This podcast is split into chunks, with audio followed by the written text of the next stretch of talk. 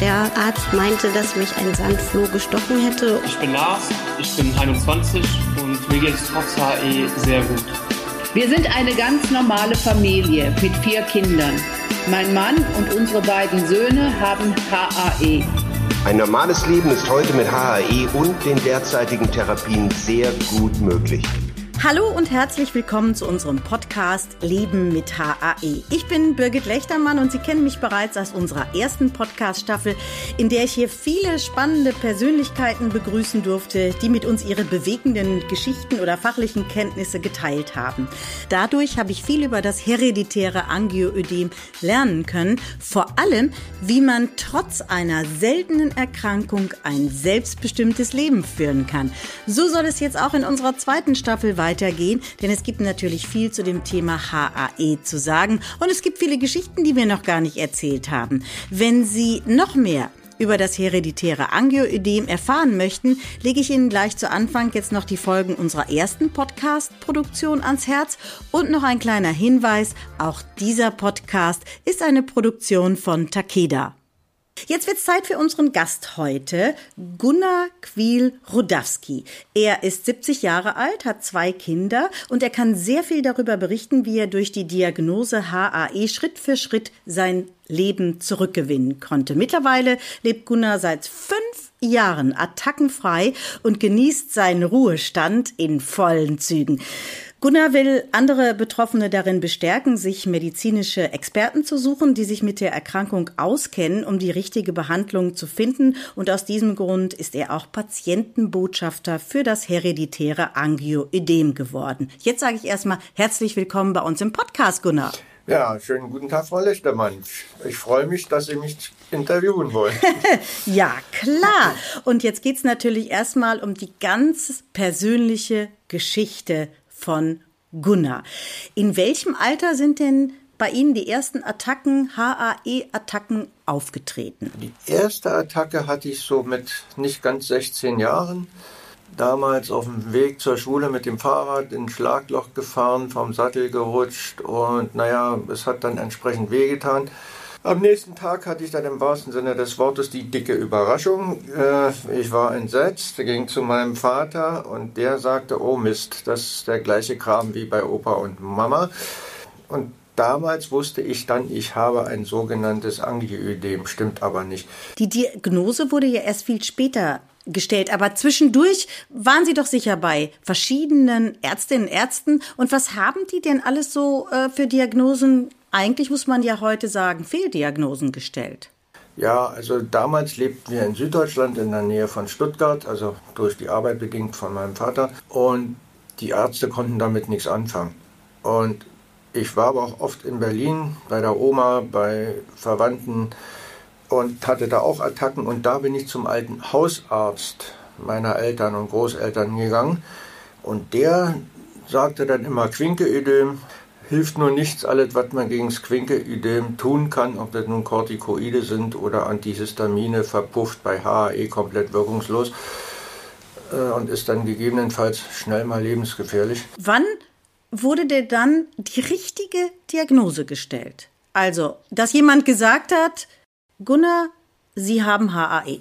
Dass ich an die richtige Diagnose gekommen bin, war eigentlich auch nur eine Nebenwirkung. Ich war wegen einer ganz anderen Sache in der Dermatologie in der Klinik und habe da dann aber auch eine HAE-Attacke bekommen. Und das war 1983 und da gab es zwei junge Stationsärzte, die haben sich das angesehen, haben mich befragt und sagten, wir haben da so eine Idee, wir machen uns mal schlau. Und die kamen dann nach einer Weile und sagten, ja, also wir sind ziemlich sicher, das ist das hereditäre Angioödem und da gibt es ein Medikament, das hilft dann gegen die Schwellung. Nochmal einen Schritt zurück. Sie haben vorhin gesagt, Gunnar, mein Vater sagte, ja, das hast du auch.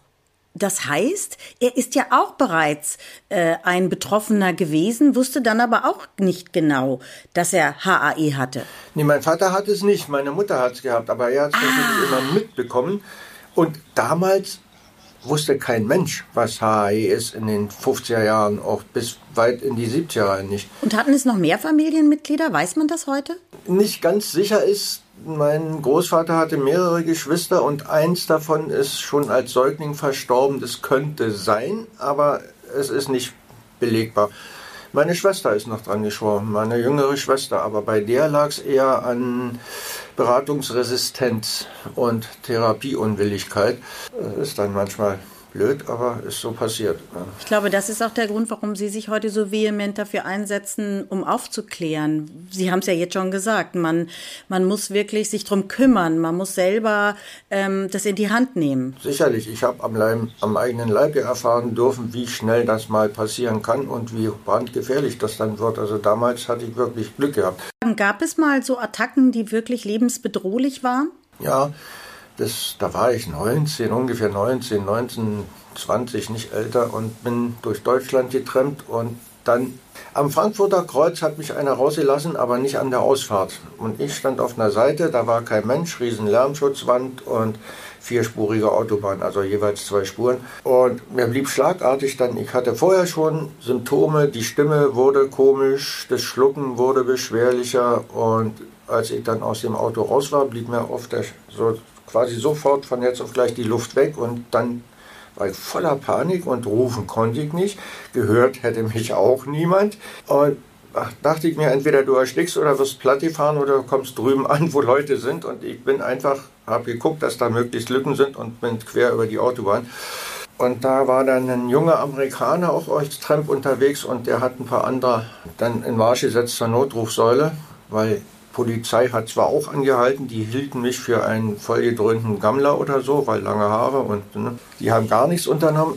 Ja, und dann kam der Krankenwagen und dann ging es mit Blaulicht und bei offenem Fenster mit Kopf raus, damit die Luft besser reinkommt, weil das ist umgekehrt wie beim Asthma. Beim Asthma können sie nicht ausatmen, bei HAE kriegen sie nichts mehr rein. Und im Frankfurter Klinikum da am Main, da sind die aber gewetzt und habe das erste Mal gehört, also am nächsten Morgen haben sie dann gesagt, ich hätte richtig viel Glück gehabt. Ich war kurz vor der Intubation. Mhm. Zum Glück ist es gut gegangen, sonst würden wir heute hier nicht sitzen. Und, ähm, wenn ich mir sie so anschaue, das kann man ja in dem Podcast nicht, aber wir zwei sehen uns auch über den Bildschirm, dann muss ich sagen, Sie sind ein fröhlicher Mensch, Sie strahlen das auch aus positiver Mensch und erzählen das trotzdem natürlich mit einem Blick zurück, der, ja, der so ein bisschen immer noch angespannt ist. War das in Ihrer Jugend so und in Ihrer Kindheit, dass Sie gesagt haben, das war für mich ganz furchtbar mit den Attacken und als dann endlich die Diagnose fiel, da ähm, war ich erleichtert? Also ach, haben Sie recht, es war wirklich für mich unangenehm in der Jugend ähm, und erst recht trifft zu. Ich war unheimlich erleichtert, die Diagnose zu haben, aber ich war noch viel mehr erleichtert, ein Medikament an die Hand zu kriegen. Endlich. Gegen die ganzen anderen Sachen, die wirkungslos im Sand verlaufen sind und alle meinten, das muss aber helfen, war das ein Riesenfortschritt. Und dann hatte ich dieses Medikament als Notfallpack im Kühlschrank. Damals musste das noch gekühlt werden. Und habe das ja mit mehreren Kühltaschen eingepackt in Urlaub genommen und konnte mich ja selbst spritzen. Also so ging das schon, war etwas umständlich, aber geht.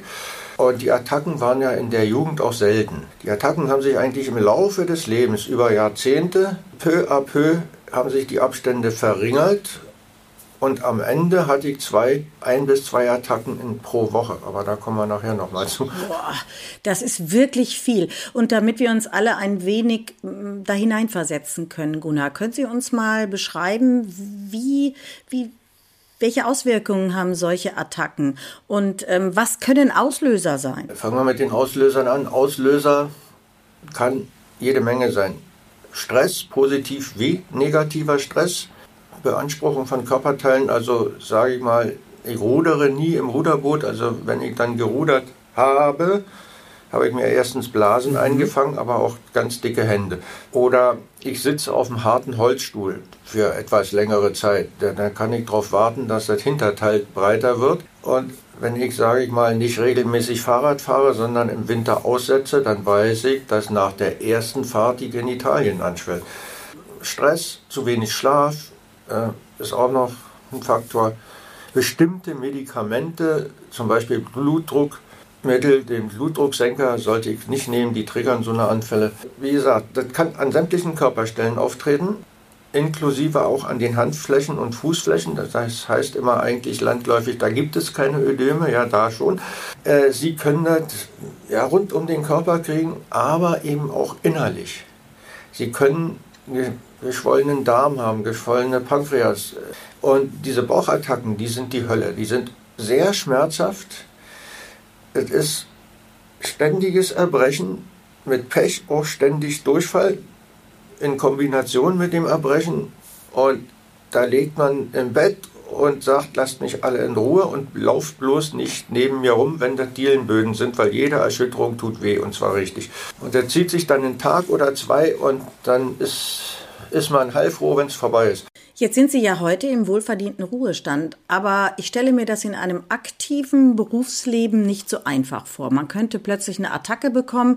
Wie war das bei Ihnen im Berufsleben? Was haben Sie überhaupt gemacht? Das müssen wir auch noch mal erfahren. Damals, als ich noch jünger war, hatte ich eine Ausbildung gemacht als Schauwerbegestalter. Ähm, da aber ja auch noch relativ lange drin gearbeitet in dem Bereich.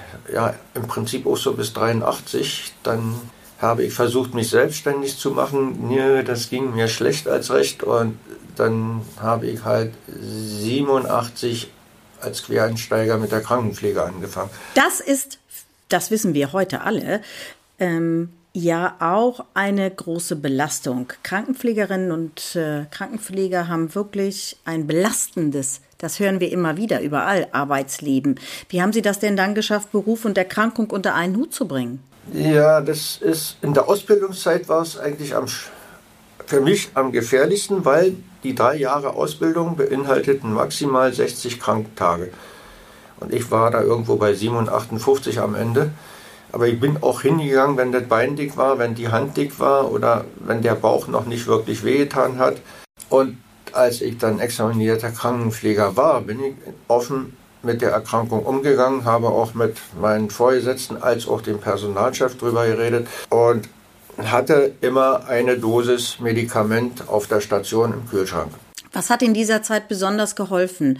Ich glaube, das war auch eine anstrengende Zeit, ne? wenn man so aktiv im Berufsleben steht und auch darüber nachdenkt, ach, ich könnte jetzt vielleicht doch auch mal wieder eine Attacke bekommen. Dann ja nicht, weil sie ja äh, rechtzeitig gespritzt haben, das Medikament. Aber nee, dazu derzeit habe ich nicht regelmäßig gespritzt, auch keine Prophylaxe. Ich habe auch das Medikament nicht gespritzt, wenn ich einen dicken Bauch oder einen dicken Arm hatte. Ich habe das ausschließlich verwendet, wenn ich wusste, der geht am Hals los. Ja, das hat mir äh, mein behandelnder Professor auch nahegelegt damals und dafür gesorgt, dass das Quatsch ist, dass ich Prophylaxe mache. Da sprechen wir gleich noch drüber. Vielleicht müssen wir erstmal noch mal familiär noch mal einen Rückblick starten.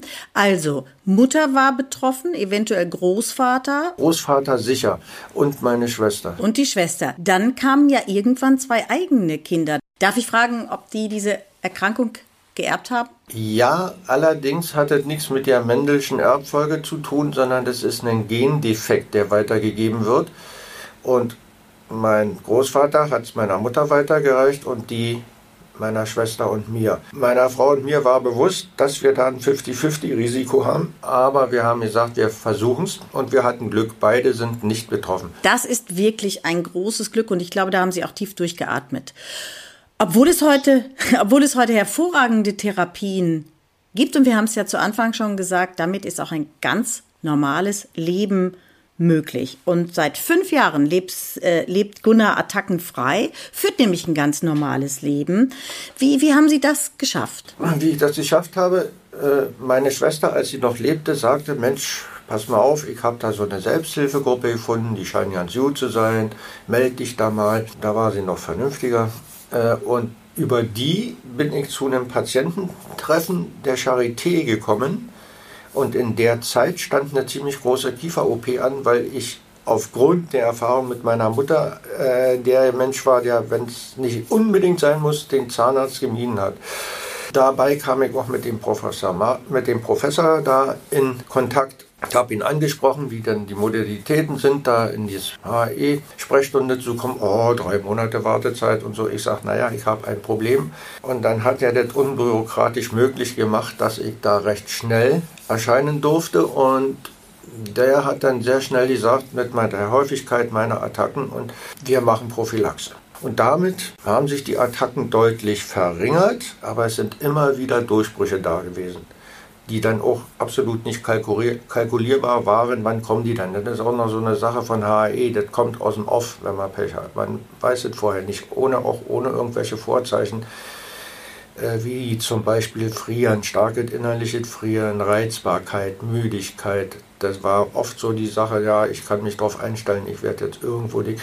Ne, ja, darüber bin ich dann auch bereit gewesen, an der einen anderen Studie mitzumachen, äh, das ein oder andere Interview mal zu geben, eben sozusagen Anamnese erzählen, was ist das, wie wirkt sich aus.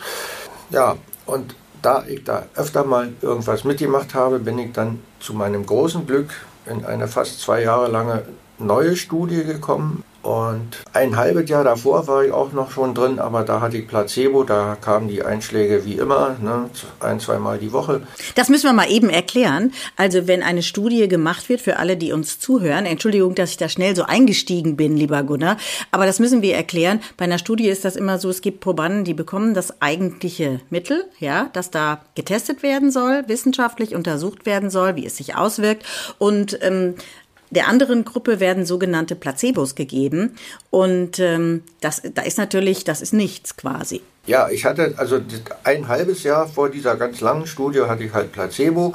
In der Studie gab es aber schon keine Placebos mehr, sondern nur noch das echte Medikament. Meines Wissens glaube ich in unterschiedlichen Dosierungen. Und als ich so in den 50er Tagen war, da hatte er mich zufällig auch angefragt, wie geht's und ich sage ja, also letztes Mal, also ich habe so den Eindruck gehabt, jetzt ein paar Mal schon, dass irgendwie so die Vorzeichen sind da. Ne? Ich habe das Gefühl, das spannt an der oder der Körperstelle und da äh, Mist, jetzt kommt doch nochmal eine Attacke. Aber das war nur das Gefühl, da ist nie was passiert. Ja, Wahnsinn. Also fünf Jahre, das müssen wir nochmal betonen, attackenfrei. Fünf Jahre inzwischen. Attackenfrei, nichts mehr. Ich kenne Mitpatienten, denen geht es genauso. Ich weiß aber auch, dass es andere Patienten gibt, die dann doch mal Durchbrüche haben. Die einen ein bisschen öfter, die anderen selten. Ich gehöre zu den Glücklichen, wo gar nichts mehr passiert.